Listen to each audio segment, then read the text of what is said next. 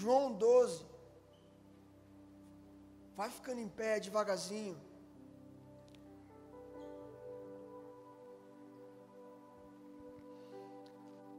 Eu vou ler um texto que é muito conhecido na Bíblia.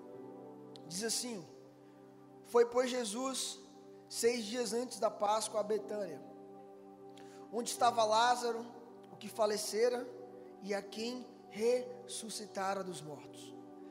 Fizeram-lhe, pois, ali uma ceia, e Marta servia, e Lázaro era um dos que estavam à mesa com ele. Estava Maria tomando, então Maria tomando uma libra de unguento de nardo puro, de muito preço, ungiu os pés de Jesus e enxugou-lhe os pés com seus cabelos e encheu a casa do cheiro do perfume. Feche os seus olhos mais uma vez. Vamos orar. Deus, eu te agradeço por esse momento, Pai. Eu te louvo, Deus, pela tua presença que é tão real aqui nesse lugar, Deus. Ó Deus, que não apenas a liderança, não apenas os pastores, não apenas os voluntários, ó Deus, mas que todas as pessoas que entraram aqui, Deus, desde o mais novo até o mais velho, possam ser impactados pela tua presença que está aqui nesse lugar, Deus. Espírito Santo de Deus, que o Senhor possa se mover em nós se mover em nós, ó Deus. Ó Deus, que o Senhor possa derramar sobre nós essa noite o mel valioso da tua presença, Deus. Que a tua presença, Deus, como algo precioso, como algo grosso, como algo denso, possa descer sobre as nossas almas e que nós possamos ser preenchidos por ti, Deus. Eu declaro isso, Deus, no mundo espiritual. Eu declaro isso, Deus, na mente de cada um. Eu declaro isso, Deus, no coração de cada pessoa que está aqui. Ó Deus, porque nessa noite não é uma noite de ser chamado, Deus, é uma noite de ser enviado pelo Senhor. Em nome de Jesus. Amém. Pode se assentar. Esse texto ele narra uma história muito conhecida de uma mulher chamada Maria que loucamente apaixonada por Jesus pegou um vaso abriu aquele vaso, quebrando ele, derramou algo muito precioso diante de Jesus. Só que a gente entende o que Maria faz, a gente compreende o que Maria faz, a gente entende o valor daquilo que ela fez, cara, que foi algo muito valoroso. Mas a gente tem que entender por que ela fez aquilo. Porque Maria pega algo valioso, sabe? Algo precioso e derrama no chão. Porque ela derramou sobre os pés de Jesus, ou seja, pegou no pé de Jesus, mas foi para o chão. Tinha um valor de dinheiro, tinha um valor emocional, tinha um valor não apenas emocional, mas tinha um valor espiritual, porque se você for estudar o contexto daquele perfume, a Ma Maria, Marta e Lázaro é como se eles recebessem aquilo de herança dos pais dele, foi algo que foi passado de pai para filho. Era algo como se fosse assim, sabe, uma herança, uma poupança, Xandão. Se você precisa de um dinheiro, Deus livre guarde, você vai ali, vende aquele perfume, você tem aquilo ali para você suprir. Cara, que valor, que ato que ela fez. Mas para que a gente venha entender isso, a gente precisa primeiro ir lá no, lá no Gênesis, cara. Sabe, onde tudo começou? Onde tudo estava um caos, e de repente Deus senta na asa de um anjo, para no meio do nada e diz: haja luz e houve luz. e aí todas as coisas começam a aparecer. Deus cria os animais, Deus cria os peixes, Deus cria todas as coisas. Tudo está no seu devido lugar. Mas está faltando uma coisa. Se junta o Pai, o Filho e o Espírito, e eles se abraçam.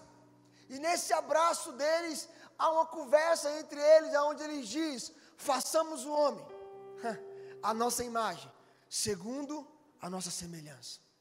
Sabe, Deus, quando Ele cria o homem, Ele não cria o homem primeiro do barro, Deus cria primeiro o homem dentro dele. Você entende isso?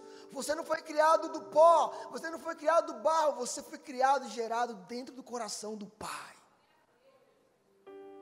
E Deus cria esse espírito chamado homem, e aí depois ele vai, desce aqui na terra, mete a mão no pó, começa a formar o barro, forma o bonequinho, e aí ele faz. E o homem se torna alma vivente. Sabe o texto de Gênesis? Ele usa uma, uma, uma linguagem hebraica dizendo que Deus soprou nefesh. Ou seja, Deus tornou o homem alma vivente. O homem se torna alma vivente, mas Deus ele cria o homem a partir daquele momento com o propósito de ser imagem e ser semelhança. Sabe o que eu aprendo com isso? Eu aprendo que Deus ele cria o homem para a sua glória. Deus ele cria o homem para adorar o nome dele. Deus cria o homem para se relacionar com ele. Eu aprendo três coisas: que Deus ele cria o homem para servir a ele, para trabalhar para Ele. Deus cria o homem para ter relacionamento com Ele. E a terceira coisa, que Deus cria o homem para adorar o seu nome. Três coisas básicas. Só que a gente conhece a história. Que Adão está lá, junto com Eva, aí Eva pega o coco. Gente, era um coco, tá? Porque Eva tomou e comeu. O coco você toma, você parte ele e você come. Era um coco. Não, brincadeira, gente, não era um coco, era alguma fruta que eu não sei.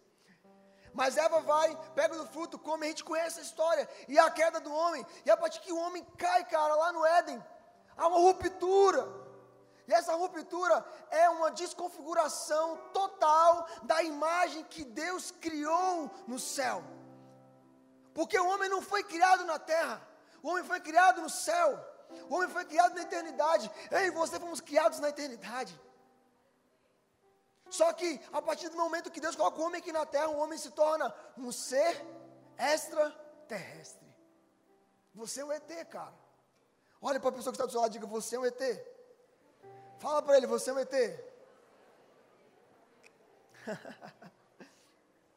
Você é um ser criado na eternidade, mas colocado aqui nessa terra com um propósito de servir a Deus, de se relacionar com Deus e de adorar a Deus.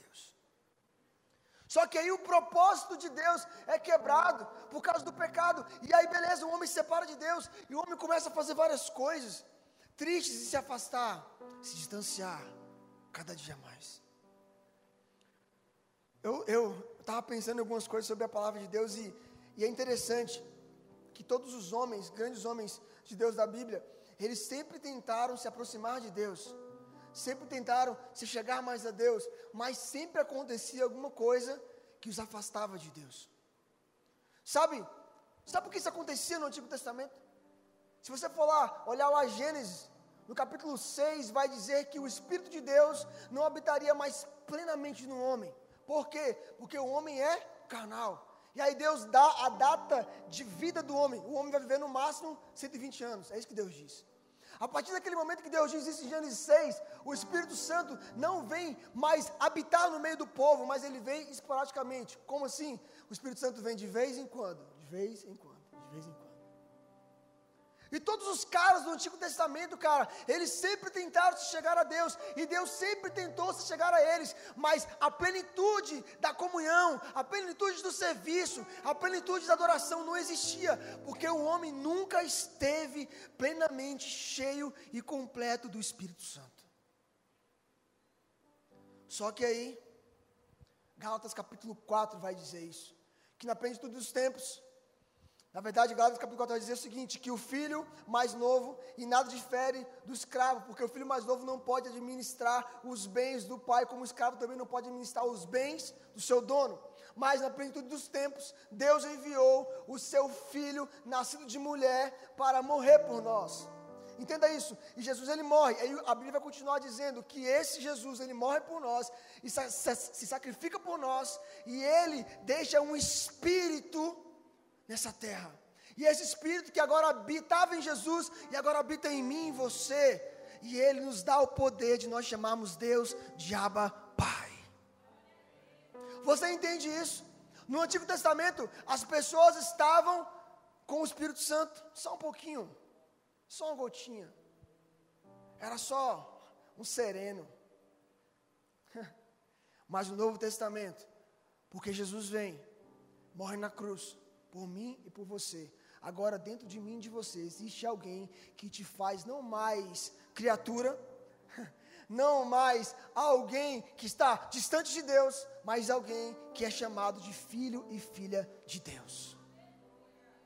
Aí entenda isso, que nós temos novamente o nosso relacionamento estabelecido com Deus. E aí Jesus, cara, Jesus ele, é demais, porque Jesus ele vai quebrar todos os paradigmas. Antigamente as pessoas chamavam Deus de Deus, Yahvé, Deus poderoso, Deus santo, Deus imortal, aleluia, sabe assim? Tipo aquelas orações daqueles senhores, sabe? Sabe aqueles senhores, bem senhores? Jesus, ele, ele chega, e a primeira coisa que ele faz é chamar Deus de Pai. E aí Jesus, ele estabelece essa conexão, e ele começa a reorganizar todas as coisas: serviço, relacionamento e adoração. A Bíblia vai dizer, antes da história de Maria quebrar o vaso, de derramar o vaso, que Jesus, ele conheceu Marta e Maria da seguinte forma: ele chegou em Betânia, e aí Maria, Marta viu que Jesus, sabia quem Jesus era, e Marta convida Jesus para ir para a casa dela, para comer lá.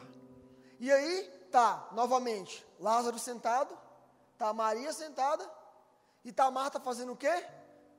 Que ó, fazendo sopão, fazendo hambúrguer artesanal, fazendo a comida. E Marta está lá, atarefada com muitas coisas. Só que Marta, quando ela passa pela sala, ela olha lá, olha, Maria, está sentada fazendo o quê, velho? Não, tá de sacanagem. Sabe quando, quem, quem tem irmão aqui, gente? Quem tem irmão? Eu tenho uma irmã, e volta e meia, a, a, meu, minha, minha, meu pai mandava eu fazer alguma tarefa, e aí eu ia fazer a tarefa enquanto a minha irmã estava sentada assistindo televisão. Quem já passou por isso aqui? Jesus. Repreende, Senhor, essas coisas dos pais. Tem que botar os dois filhos para fazer as coisas, não é verdade? Os dois têm que ralar. Isso acontecia direto. Mas agora você imagina, tá Maria fazendo um monte de coisa, um monte de gente na casa dela, e, tá, e Marta fazendo um monte de coisa, e aí tá Maria sentada, bem assim, ó. Olhando com cara de besta para Jesus, assim, encantada.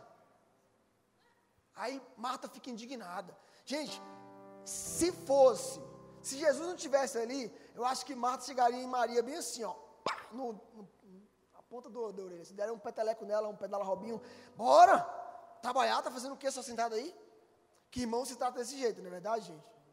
Não, não é verdade. Vocês amam o irmão de vocês, vocês nem beliscam eles, não é verdade?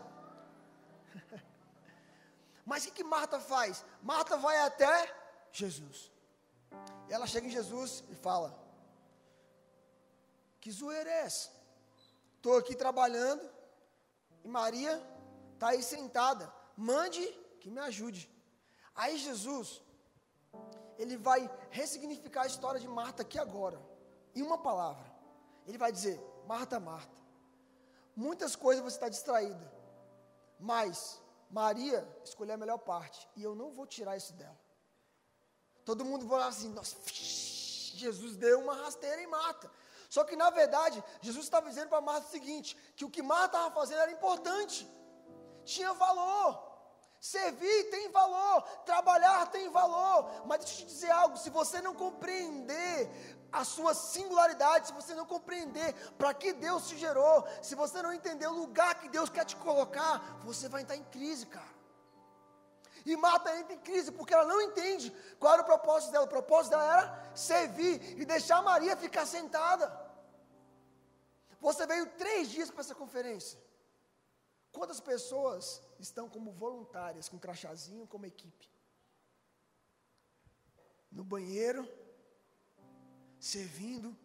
Eu fui no banheiro ali, fui ali fazer o número um, e quando eu olhei, tinha um cidadão, que eu não vou nem citar o nome, o cidadão estava igual a arca de Noé, assim no dilúvio, boiando. Que nojo, né, gente? Pois é, mas tinha gente voluntária limpando. O que fizeram não deram descarga. Desculpe, cara, eu sou sincero nas minhas palavras. Sabe, pessoas estão ali cuidando do estacionamento, pessoas estão ali te servindo, te dizendo bem-vindo, e você passa bem assim, ó. Nem aí, cara. Agora imagina se essas pessoas que estão servindo, os voluntários da conferência entrassem em crise. e chegassem para os líderes da conferência e falassem: ó, essa galera aí é mal educada, essa galera aí nem dá atenção para a gente. Não, eles entenderam qual é o propósito deles. Vocês são Maria, estão sentados ouvindo, e eles são Marta, estão servindo com prazer, cara.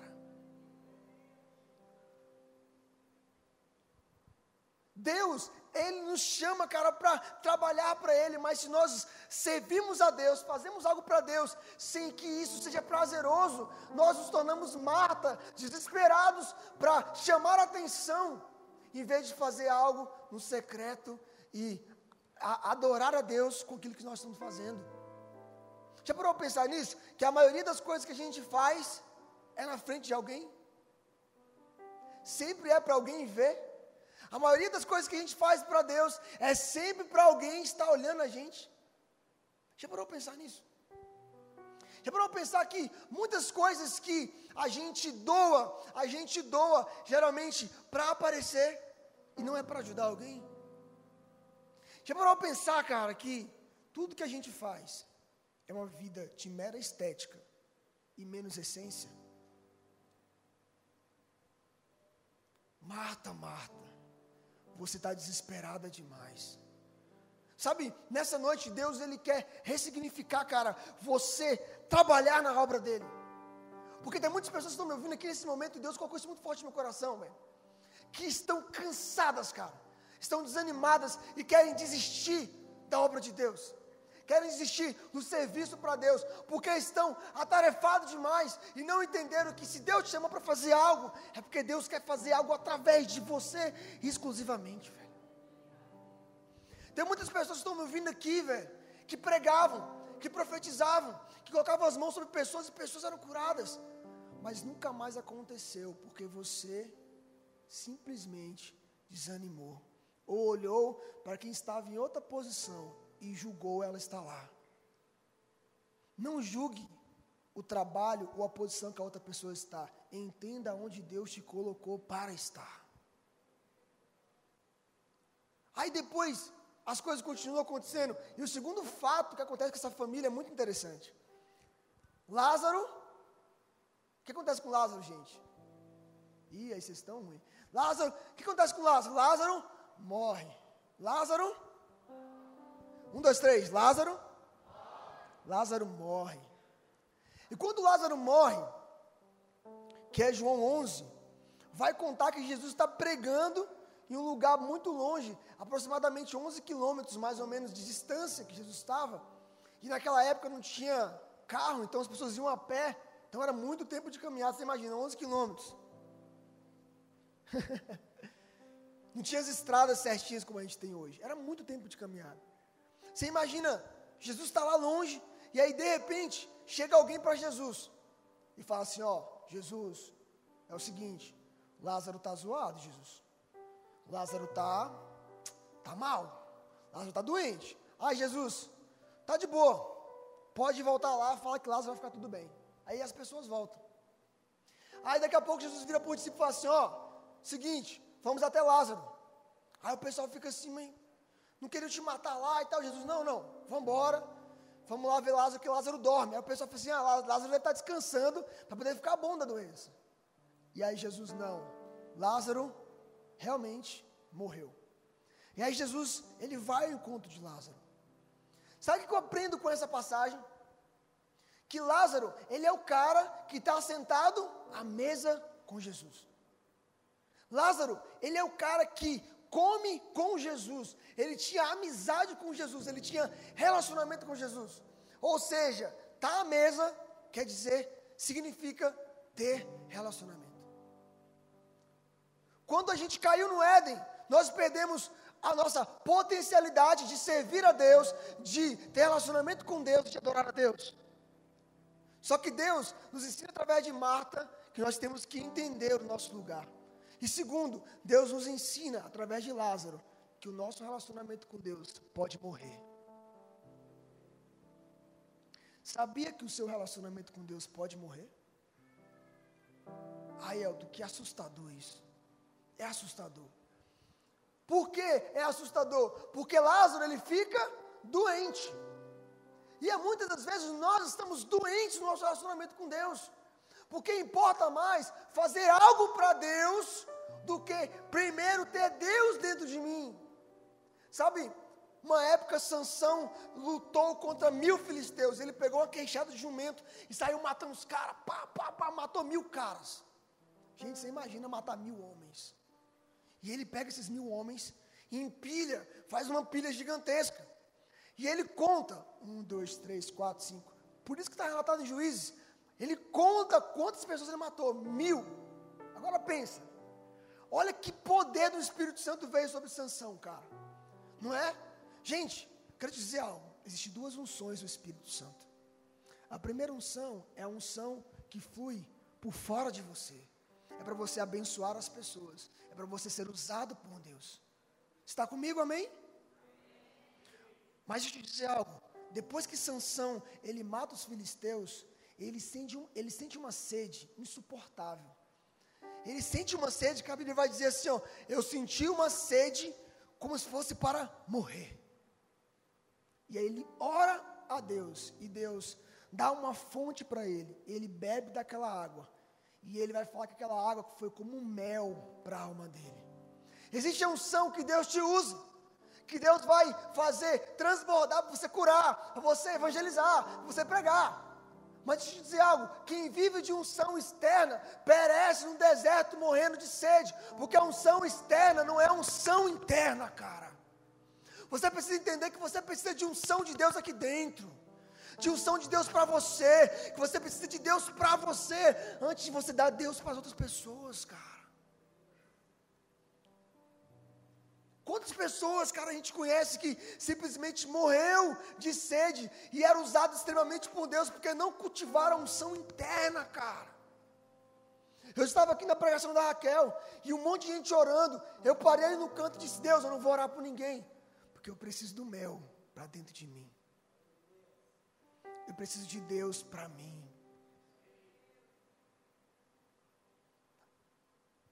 Lázaro morre. Sabe o que eu acho interessante? É que vai uma pessoa avisar a Jesus que Lázaro está doente. Sim ou não? Sim ou não? Existem dois tipos de pessoas.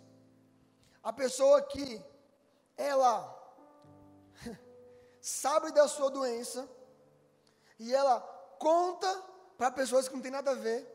Existem pessoas que sabem da sua doença e contam para Jesus. Você não entendeu nada. Eu vou te explicar. A adolescência, a vida comum, é uma vida de relacionamentos. Você vai ter amizade, você vai ter amigos, você vai ter irmãos, você vai estar na igreja. E existem pessoas, cara, que nos rodeiam, que conhecem o nosso coração. Só que existem pessoas que conhecem o nosso coração e não deveriam conhecer o nosso coração. Existem pessoas que convivem no nosso ciclo que não deveriam saber o que está acontecendo dentro de nós. Sabe, aquelas pessoas que foram avisar a Jesus, elas conheciam intimamente Lázaro, porque elas foram até Jesus. Você precisa, velho, andar com pessoas que vão contar os seus segredos, não no Twitter, não no Instagram, não em grupo do WhatsApp, mas vão contar os seus segredos para Jesus.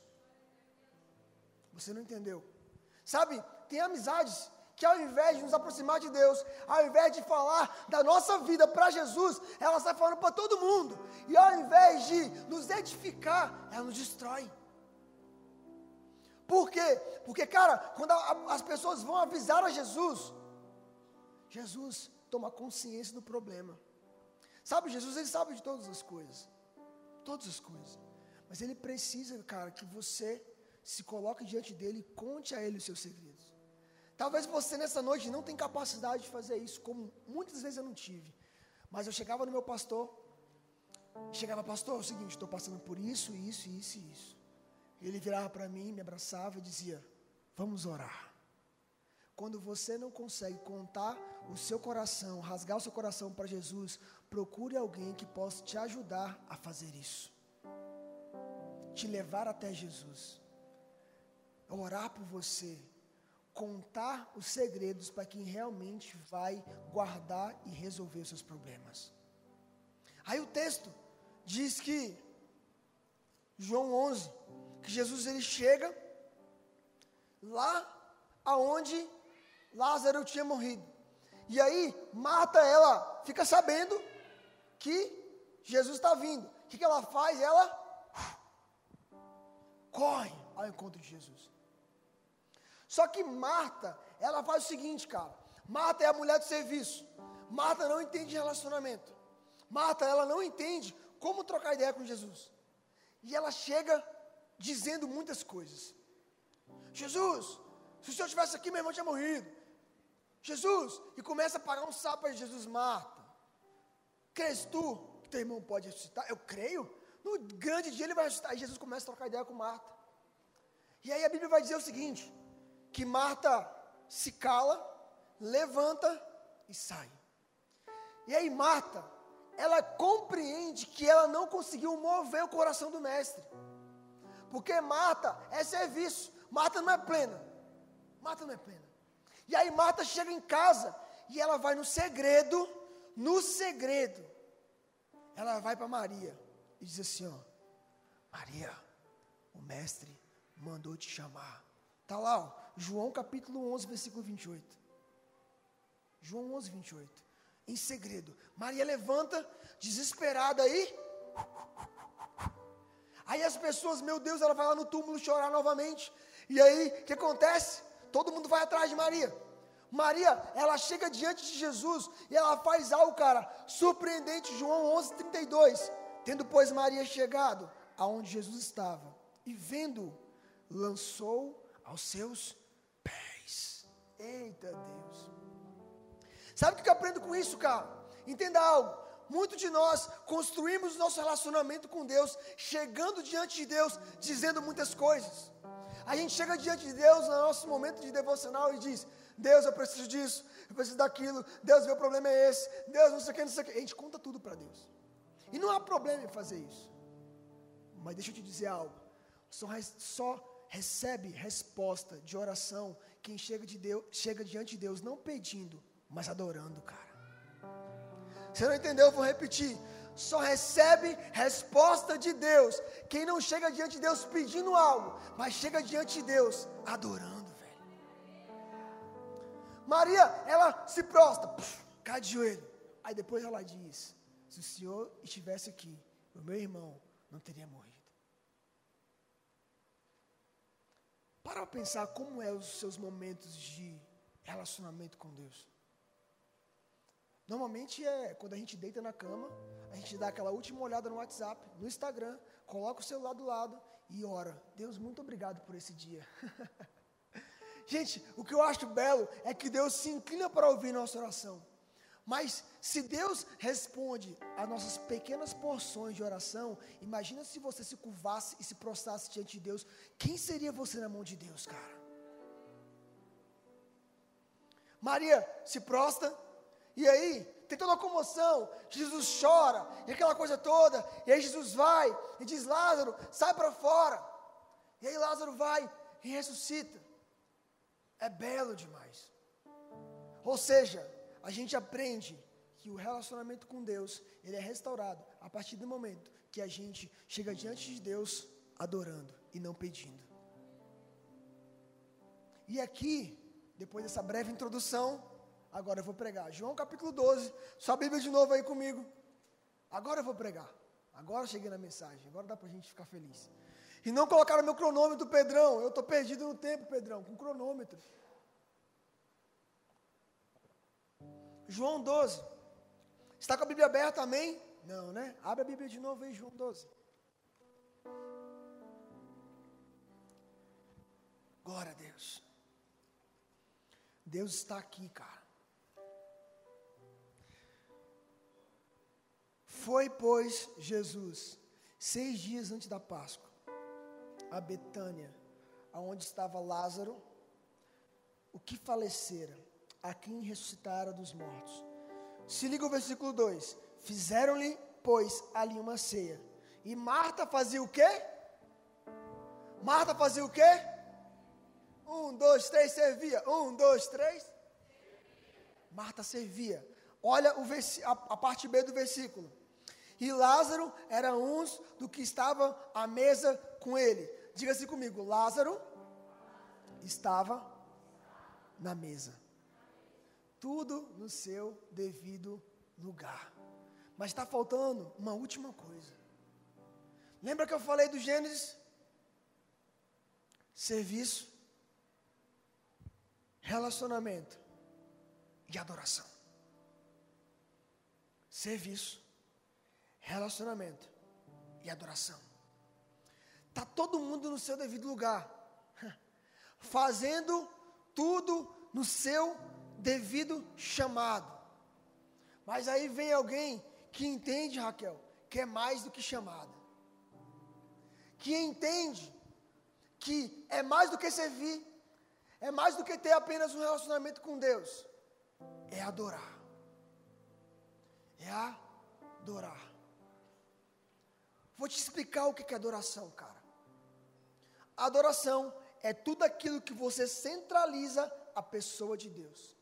Se você lê a Bíblia, você está adorando a Deus. Se você canta um louvor, você está adorando a Deus. Se a sua mente constantemente está pensando em Deus, se você tem pensamentos em Deus, você está adorando a Deus.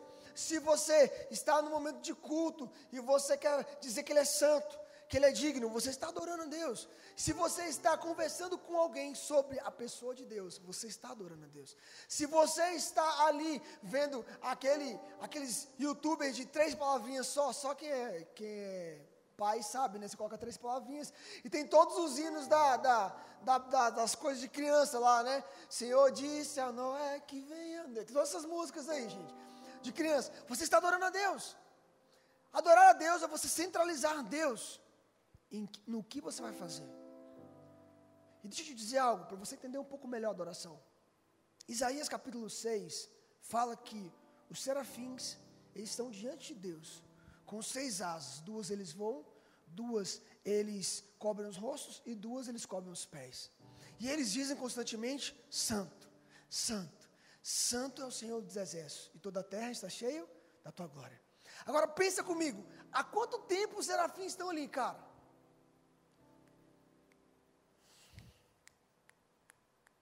Quanto tempo tem eternidade, gente?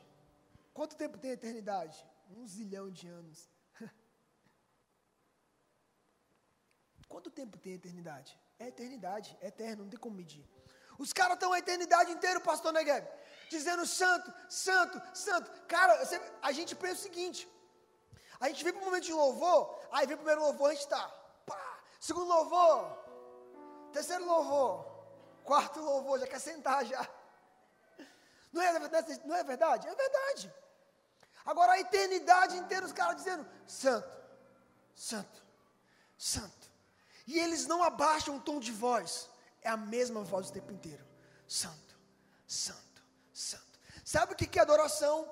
Adoração, cara, é que os, os serafins que estão diante de Deus, eles adoram a Deus constantemente, não porque eles entendem o que é adoração, mas é porque eles são preenchidos pela adoração. Você não entendeu nada. Eles estão diante de Deus, cobrindo o rosto, mas por eles permanecerem em Deus, eles têm desejo constante de dizer: Santo, Santo, Santo, Santo. Sabe por que a nossa vida com Deus não vai para frente? Porque nós não permanecemos em Deus, olhando para Deus e sendo alimentados por Deus, cara. Pregações no YouTube, velho não vão te alimentar plenamente de Deus. Escutar música bonita não vai te alimentar plenamente de Deus. O que vai te alimentar plenamente de Deus é fazer como Jesus fazia. Jesus estava assim, ó, pregando no meio da multidão. Do nada ele fazia isso aqui, ó. Valeu, galera, falou, tô indo embora. Calma aí, tô indo embora. Jesus saía e ia para o lugar secreto falar com o Pai. Você vai ser cada dia mais cheio do Espírito Santo. Você cada dia mais vai entender o que é adoração. Você vai permanecer em Deus a partir do momento que você correr para o seu lugar secreto, cara. E o lugar secreto não é o lugar aonde o seu amigo conhece. O lugar secreto não é onde os seus pais conhecem. É só onde você e o céu se conectam, cara. Você e Deus. Você e Deus. Você e Deus. Eu venho de uma geração independente, não, dependente dos pais. Como assim? Espiritualmente. Espiritualmente dizendo. A gente na época, quando era adolescente, ah, eu sou salvo porque o meu pai é pastor, meu pai é crente, meu pai é líder, então eu sou salvo. sou salvo. A gente tinha essa mentalidade quando era adolescente. Meu pai está indo para a igreja, então está tudo certo para mim. E te dizer algo. Isso não tem nada a ver, cara. Cada um vai prestar conta de si mesmo. Então você, adolescente que está me ouvindo aqui, que tem 12, 13, 14 anos, cara, essa mensagem é para você. Você precisa aprender a ter responsabilidade com a sua vida espiritual. Você precisa amadurecer espiritualmente em Deus, cara.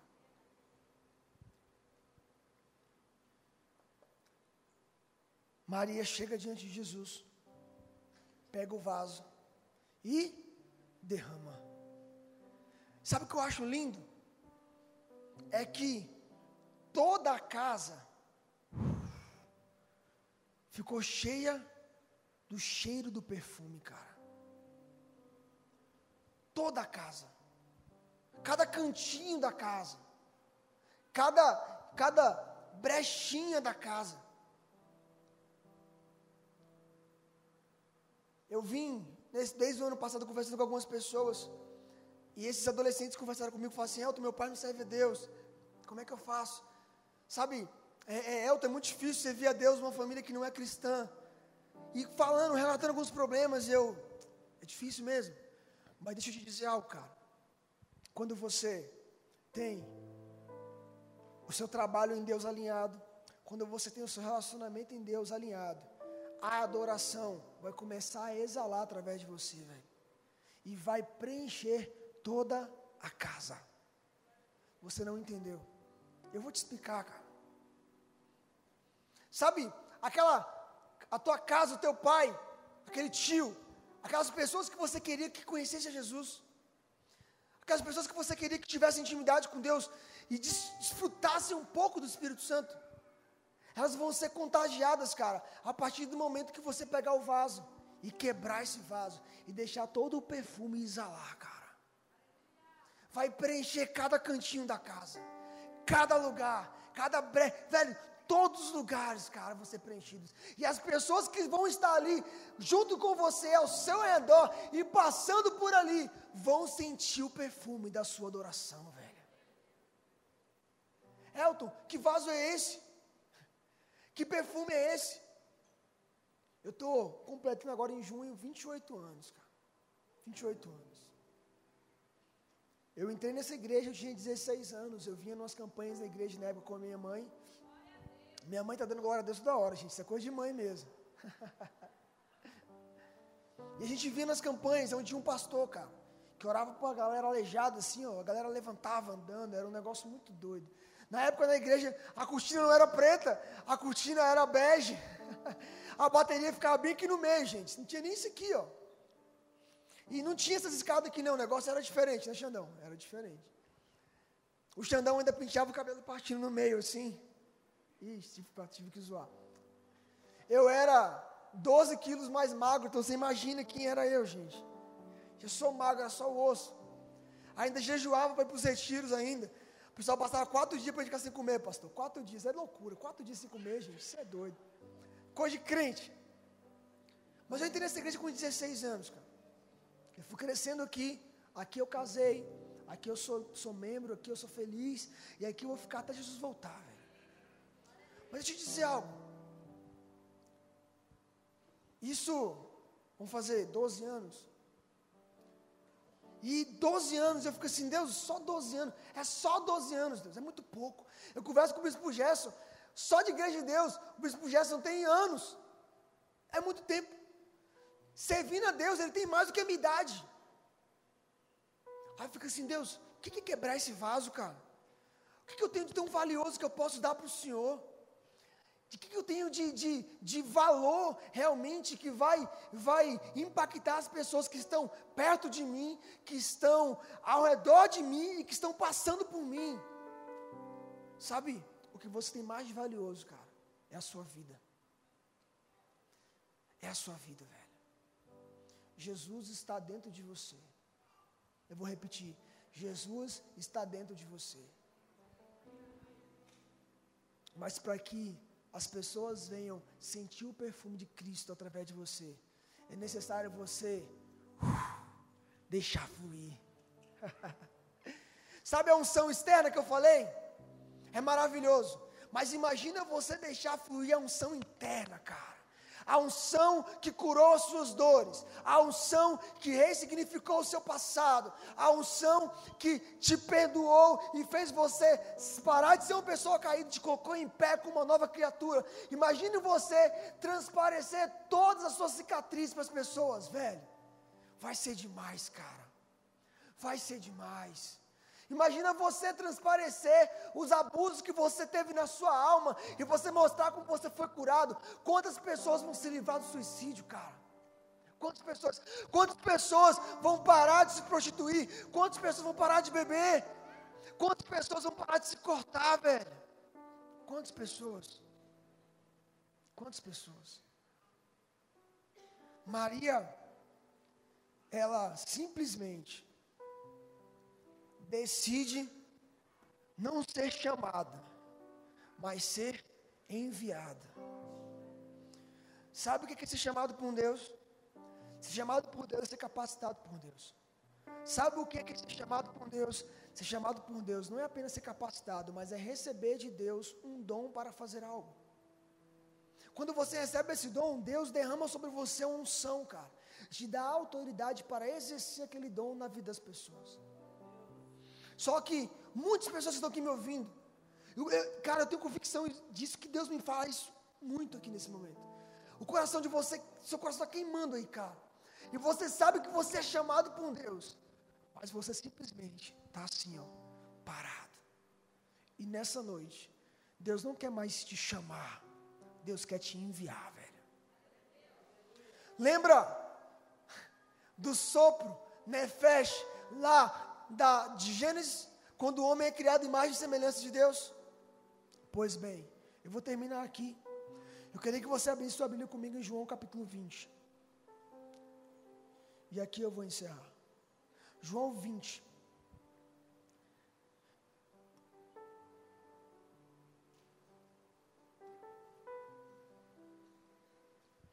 João 20, versículo 21, a Bíblia diz assim: Disse-lhe, pois, Jesus outra vez: paz seja convosco. Assim como o Pai me enviou, também eu vos envio a vós. E havendo dito isso, assoprou sobre eles e disse-lhe: Recebei o Espírito Santo. É. Você vai entender isso agora, cara. Em Gênesis, Deus sopra nefesh e o homem se torna alma vivente. Só que Jesus agora ele ressuscita, ele faz nova todas as coisas e ele aparece diante dos discípulos e Ei, vocês não são mais chamados, pois eu já capacitei vocês, já derramei os dons sobre vocês, vocês já aprenderam a como pregar. Eu envio vocês. E agora Jesus sopra ruach. E eles não se tornam mais almas viventes, se tornam espíritos vivificados, cara. Você compreende isso? Sabe o que é ser espírito vivificado? Não é mais viver como Adão, não é mais viver distante, com a ruptura entre relacionamento, entre servir a Deus, entre adorar a Deus. Muito pelo contrário, é entrar diante de Deus, tomar posse para o, do chamado de Deus, se encher da unção de Deus e ser enviado às nações, cara. Deus te chamou não apenas para a igreja, para essas quatro paredes, não. Deus te chama para o seu estágio, Deus te chama para a sua faculdade, Deus tem um chamado para você lá no seu emprego, velho. Você nessa noite não está sendo chamado por um Deus. Deus está te chamando para te enviar, cara, dizendo: Eu quero te enviar. Quem nessa noite quer ser enviado por Deus, por Deus aqui? Levanta a mão. Eu quero ser enviado por Deus, cara. Se você crê nisso, se coloca em pé comigo nessa noite. Se coloque em pé comigo nessa noite.